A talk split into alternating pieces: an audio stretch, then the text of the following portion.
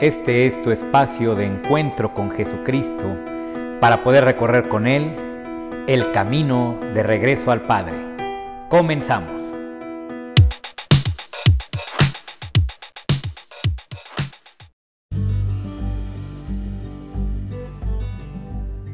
Hola, ¿cómo están? Un gusto volverles a saludar en este su espacio, El Camino de Regreso al Padre.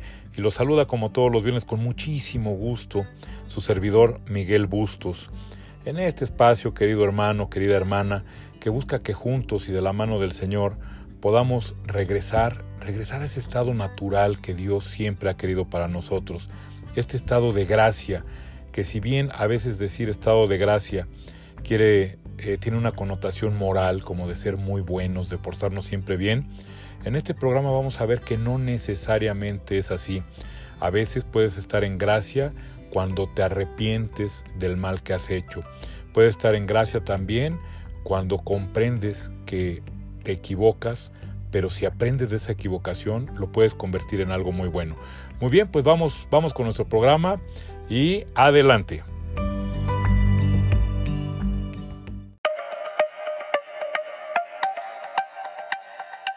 Pues como ya lo veíamos en la introducción, este, pues este episodio de este podcast va a hablar de un tema que a veces es un poquito polémico. Es más, es un tema que a veces hace que personas que no están muy bien enteradas se separen inclusive de la religión, se separen en una forma molesta inclusive, porque pareciera que estar en gracia de Dios es mérito de nosotros. Me explico mejor. Pareciera que para que Dios esté contento conmigo, tengo que hacer una serie, tengo que cumplir con una serie de preceptos, tengo que cumplir con una forma de ser, con una forma de comportarme, para ver si así logro ganarme eh, pues la venia, el, que Dios me vea con buenos ojos. Y esto es una idea que tienen o que tuvimos, yo en mi, en mi caso particular la tuve también un tiempo, pues muchos, muchos católicos que se nos enseñó que teníamos que ser buenos para que Diosito no se enojara, que teníamos que ser buenos para que Diosito no nos castigara y que teníamos que ser buenos y queríamos que Diosito pues nos diera aquello que tanto deseamos. Entonces, pues lo que hicimos de nuestra relación con Dios es una relación que se convirtió en una relación basada en el miedo, por un lado al castigo, y por otro lado en la conveniencia. Si me porto bien, quizás Diosito me va a dar eso que estoy esperando. Si me porto bien, no me voy a enfermar. Si me porto bien, no me voy a morir o no se van a morir aquellos a los que amo.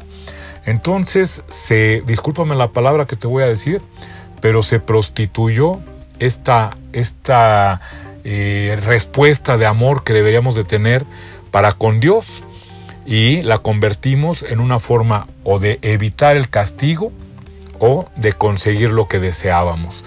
Pues mira, la verdad es que bendito sea Dios, la gracia es gratis. Por eso casi, casi se, escriben igual. Gracia y gratis. La gracia que viene de Dios, que es su amor incondicional. Y con amor incondicional nos estamos refiriendo precisamente a este amor que siente por nosotros y que no puedes hacer nada ni tú ni yo. No podemos hacer nada ni tú ni yo para que nos ame menos ni para que nos ame más.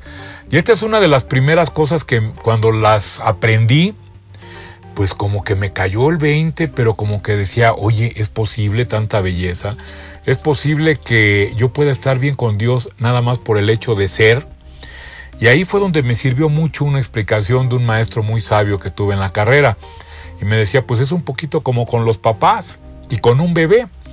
Un bebé al final del día pues puede, por ejemplo, ensuciarse y se ensucian los pañales, pero no porque se ensucien los pañales los papás dejan de amarlo, no porque tire la sopa pues los papás dejan de amarlo. Al contrario, es precisamente con ese amor, y fíjate que aquí viene todo el meollo de todo esto, es precisamente por ese amor y con ese amor que los padres le van a ir guiando a ese niño para que no se haga del baño el resto de su vida, para que no tire la sopa el resto de su vida, sino para que vaya creciendo. Y aquí es el meollo, porque tampoco se trata de decir que Dios te ama tanto, que te va a dejar como estás, que no se va a meter contigo, porque entonces sería un Dios pues indolente, Imagínate un padre que dice, bueno, pues sí, mi, hijo se hace del baño, nunca lo voy a enseñar a que haga del baño, y llega a los cinco años, yo he visto niños así en algunas escuelas, que a los cinco años los niños se siguen haciendo popó. Y cuando platicas con los papás, ay, pues es que le da mucho frío el excusado, pues es que le da miedo la vacinica. Entonces, pues yo te preguntaría, ¿un papá si es bueno o es malo? Pues yo pienso que es un papá que por lo menos no está permitiendo que su hijo crezca, no está permitiendo que su hijo se desarrolle conforme a la edad que tiene. Pues esto mismo ocurre con Dios. No tenemos que hacer méritos para que Dios nos ame, pero el amor que Él nos tiene siempre, si se lo permitimos, porque aquí está la libertad, nos planificará.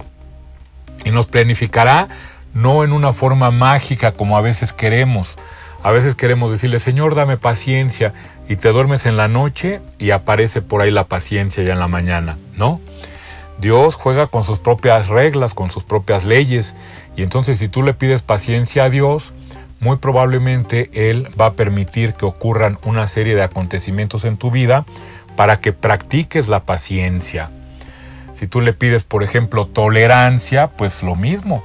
Quizás te envía a tu vida personas que te van a, ayudar a que practiques la tolerancia.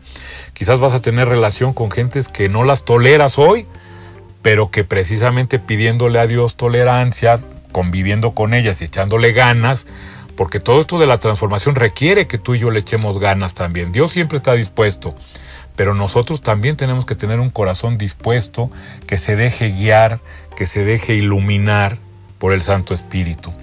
Entonces, si tú le pides a, Dios tolerancia, pues te la va a mandar. O como en el caso de muchos eh, cristianos católicos, que Señor, yo quiero que seas lo más importante en mi vida, por ejemplo. Y de veras, si lo pides, Señor, yo quiero que seas tú lo más importante en mi vida. Bueno, pues eventualmente te vas a ir confrontando con diferentes circunstancias que te van a permitir ver que solamente Dios basta, solo Dios basta. Y es ahí donde se va a convertir Dios precisamente en lo más importante en tu vida. Y no, no esto no quiere decir que sea malo, porque cuando Dios se convierte en lo más importante en tu vida, es cuando realmente puedes ser libre, cuando realmente puedes amar, porque muchas veces me dicen, oye, pero es que si Dios se vuelve lo más importante en mi vida, voy a descuidar a mi esposa, voy a descuidar a mis hijos. No, todo lo contrario. Yo te puedo decir que si hoy Dios no es lo más importante en tu vida, estás amando, pues sí, a tu esposa, a tus hijos, a tu esposo, pero de una manera muy parcial, de una manera muy pequeña. En cambio, cuando Dios se vuelve lo más importante en tu vida, pues ahí vas a empezar a poder amar a todos sabiéndote amado por Dios. Y ahí es donde puedes dar, porque te conectas a la fuente interminable, inagotable de amor. Muy bien, pues volviendo a lo que estábamos diciendo, entonces la gracia, la gracia que es gratis, está ahí, está ahí y está siempre. Pero los que nos distraemos, los que no la podemos ver, somos a veces nosotros. Y no la podemos ver por múltiples razones, pero una muy importante es la soberbia, querido hermano, querida hermana. Esta soberbia de creer que nosotros somos como Dios, que nosotros somos como Dios. Y entonces solamente podríamos ver a Dios si Él se comportara como nosotros queremos. Fíjate qué, qué simpático es esto, ¿no? Nosotros que somos unas criaturas tan frágiles, tan pequeñas, tan llenas de errores, tan llenas de pasiones, resulta que nos creemos que estamos a la misma altura que Dios, que somos como Dios. Y entonces decimos, bueno, para que yo pueda creer que Dios existe, pues Dios tiene que manifestarse haciendo lo que yo le digo. Esto de veras que, que hoy me da risa. Antes no, ¿eh? Yo te quiero decir que inclusive yo empecé a estudiar la carrera de teología creyendo que iba yo a aprender fórmulas mágicas o oraciones en latín o en hebreo, que iban a hacer precisamente que Dios hiciera lo que yo quería. Con esa ilusión entré, pero bendito Dios, me enseñó Dios, me enseñó en su gran amor Dios, que el que está para hacer la voluntad de Dios soy yo y no Dios está para hacer mi voluntad. Pero desafortunadamente Todavía queda por ahí algo. Y esto lo detecto en mucha gente que yo acompaño espiritualmente. Se acercan a mí o a un sacerdote o a quien tengan que, crean que puede eh, orientarlos en este camino de regreso a Dios. Y lo primero que te dicen es que yo quiero estar bien con Dios porque necesito que me sane físicamente, necesito eh, tener trabajo, necesito que mi esposa cambie, que mis hijos cambien. Y entonces pues desde ahí te das cuenta precisamente por qué a veces estamos tan alejados. Porque creemos que Dios está para hacer lo que nosotros queremos. Y esta es soberbia, la soberbia de creer que somos como Dios. Y aquí vale la pena aclarar algo no somos como Dios, no somos como Dios, pero sí somos con Dios. Fíjate qué gran diferencia. Este es el pecado original, creer que soy como Dios. La verdadera gracia es creer que soy con Dios. ¿Qué quiere decir esto? Que yo voy a recorrer mi vida, mis caminos, mis errores, hasta mis pecados, pero con Dios. No me voy a soltar de la mano de Dios. Y es entonces cuando voy a poder descubrir en mí y en mi vida esta gracia santificante, esta gracia plenificante que siempre emana del corazón amorosísimo de Dios y que tiene un solo destino, tu corazón querido hermano, tu corazón querida hermana, hasta mi corazón queridos todos.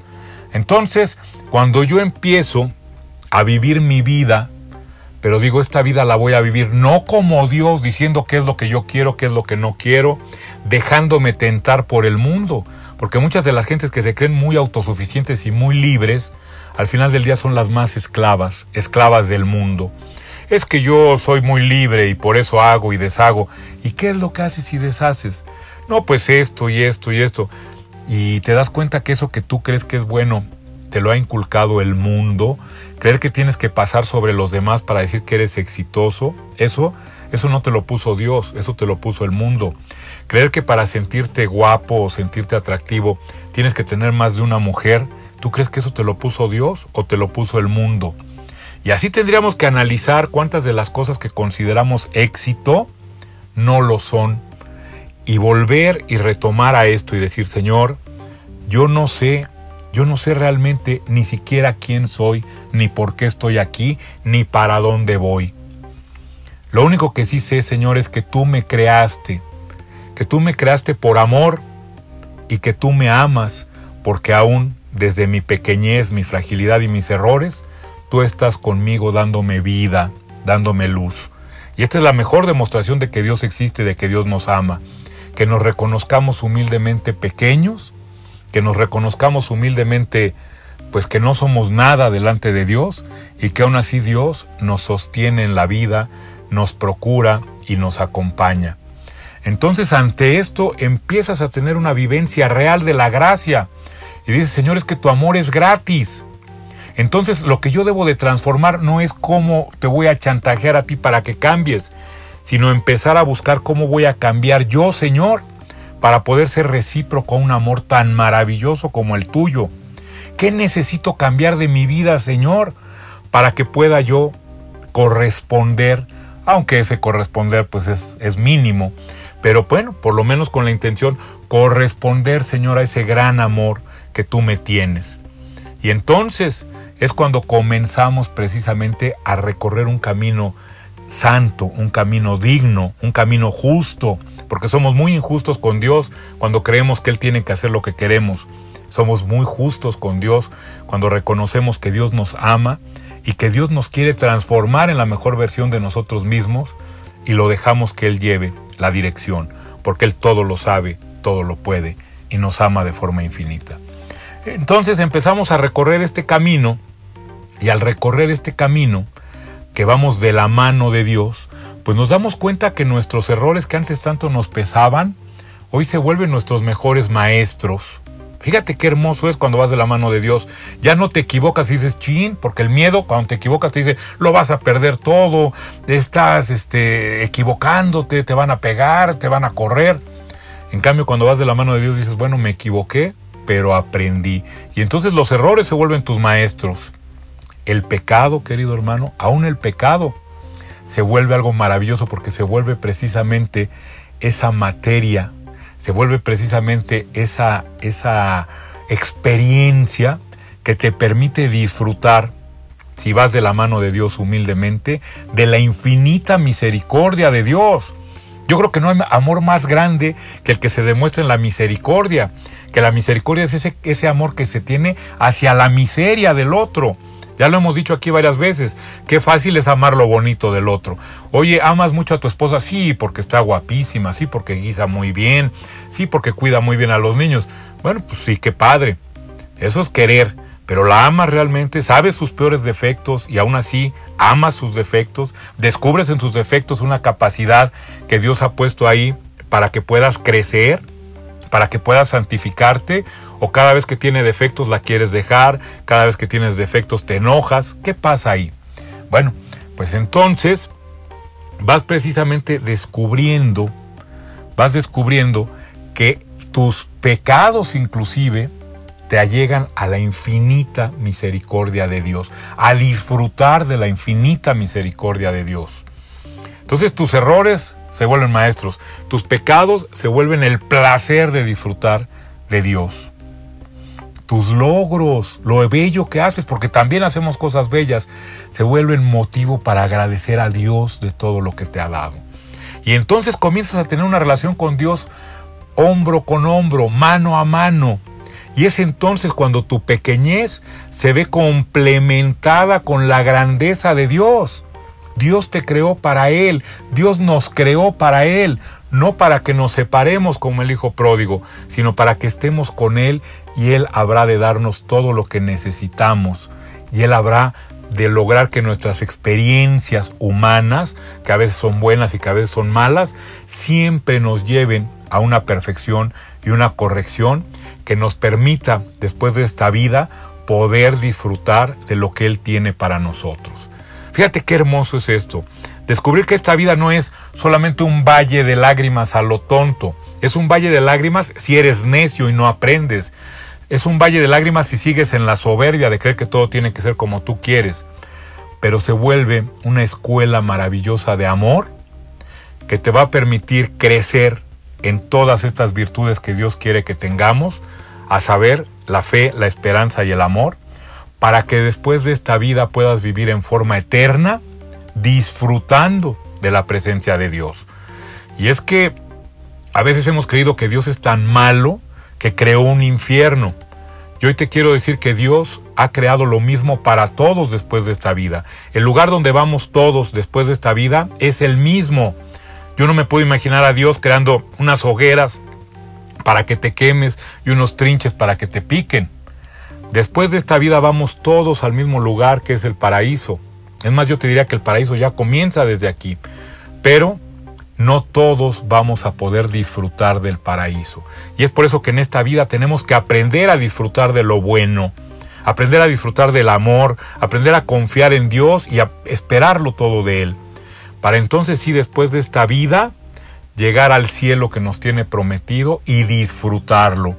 Aquellos que no pudieron aprovechar la vida para esto, llegarán al mismo lugar, llegarán al cielo mismo pero no lo podrán disfrutar. Estarán añorando lo que había en la tierra, estarán añorando su cuerpo físico y las sensaciones que de él podían obtener. Entonces, pues con esto empezamos un ciclo de programas donde vamos a hablar de la gracia y de estas virtudes teologales que nos van a disponer ya en esta vida para poder disfrutar de la vida siguiente. Por, este, eh, por esta ocasión, hasta aquí llegamos. Te quiero pedir, como siempre, que si encuentras que este podcast le sirve a alguien, te gusta, por favor compártelo. No porque yo me quiera volver famoso, ni youtuber, ni nada, sino porque la palabra de Dios, más en esta temporada, tiene que llegar a mucha gente que está desesperada, mucha gente que está inclusive alejada de Dios. Ayúdanos con esto, haz tu buena, tu acto de misericordia compartiendo este podcast a los más que puedas.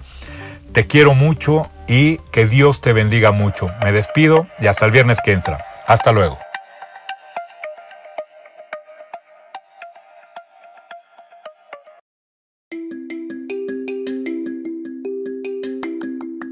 Muy buenos días tengan mis queridos amigos. Su servidor Armando Flores les da la más cordial bienvenida a esta su sección de Regreso a Dios en un taxi. Pues hoy les quiero comentar que en la semana una persona me preguntaba cómo le podemos hacer con nuestros hijos que hoy están más rebeldes. Porque pues muchos como no conocemos bien a Dios, pues se nos dificultan las cosas. Y como hemos comentado anteriormente, pues Dios es un Dios amoroso, que a pesar de que no lo conocemos, siempre está con nosotros siempre nos está acompañando y sobre todo en los momentos más difíciles. Entonces yo le comentaba que pues podemos hacer mucha oración por los hijos. No solo en estos momentos de rebeldía, podemos hacer oración también pidiéndole a Dios que les dé un buen maestro, que les dé un buen una buena pareja, una buena amistad, una buena compañía y que nosotros como padres también nos haga ser buenos padres para ellos, que les demos buenos ejemplos, que seamos guías para sus vidas y que nos aleje de estar eh, entrando en conflicto con ellos. Por eso es buena la oración, por eso es buena la lectura de la Biblia, porque al estar leyendo la Biblia nos nutre de buenos conceptos, de buenos principios. Y cuando estamos haciendo la oración, pues nos permite encomendar a Dios, a nuestros hijos, de la mejor manera. Entonces, no solo le pidamos a Dios que los libre de todo mal, también pidamosle a Dios que les dé buenas compañías, buenas parejas, buenos principios y valores y sobre todo que nosotros le demos un buen ejemplo a nuestros hijos. Compartamos con nuestros hijos la oración. Vivamos con nuestros hijos la oración. Entonces, este es mi comentario de hoy, queridos hermanos. Aprovechemos el tiempo que tenemos para disfrutar de nuestros hijos. Esta es una grandiosa posibilidad que tenemos que el Señor nos ofrece de bendecir a nuestros hijos a través de la oración. Y créanme, nuestra oración como padres es tan poderosa que seguramente Dios, al ver que estamos orando por nuestros hijos, nos va a conceder ese favor y les va a dar a ellos lo que nosotros le estamos pidiendo. Acuérdense que cuando oramos dos o tres en unión con el Señor, ahí va a estar Él y por eso es que nos va a conceder lo que le estamos pidiendo, siempre y cuando sean cosas buenas que le estemos pidiendo, ¿verdad? Entonces, hermanos, aprovechemos esta ocasión para pedir por nuestros hijos, por nuestras parejas, por quien queramos pedir, pero sobre todo tomados de la mano del Señor. Pues hasta aquí mi comentario, mis queridos hermanos, y ya saben, si les gusta este podcast, compártanlo para que más gente se beneficie de, este programa. Que Dios me los bendiga en el nombre del Padre, del Hijo y del Espíritu Santo y que les permita estar siempre en compañía de nuestro Señor. Amén. Hasta la próxima.